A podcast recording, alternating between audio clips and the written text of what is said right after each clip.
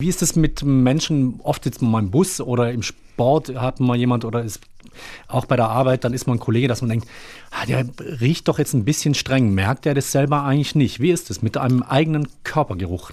Nimmt man ihn irgendwann nicht mehr richtig wahr? Man nimmt nicht nur seinen eigenen Körpergeruch mit der Zeit nicht mehr wahr, sondern es gilt für alle Düfte, die man permanent um hm. sich herum hat. Das heißt also, viele sprühen ja in der Früh auch das Parfum auf und nach fünf Minuten riechen sie es auch nicht mehr. Mhm. Da sprühen sie nach und nach am Schluss stinken sie wie ein Iltis, ja. äh, wenn man dann rauskommt, ja. merken es die anderen. Also das heißt, unsere Nase hat die Gott sei Dank Fähigkeit, wie alle Sinnessysteme, sich an bestimmte Reize zu gewöhnen und dann abzuschalten. Das heißt, sie meldet dann dem Gehirn gar nicht mehr, dass Düfte in der Luft sind. Denn äh, was die ganze Zeit da ist, das muss das Gehirn auch nicht ständig wieder erfahren, sonst wird es ja völlig überlastet werden. Mhm. Und das nennt man Adaptation.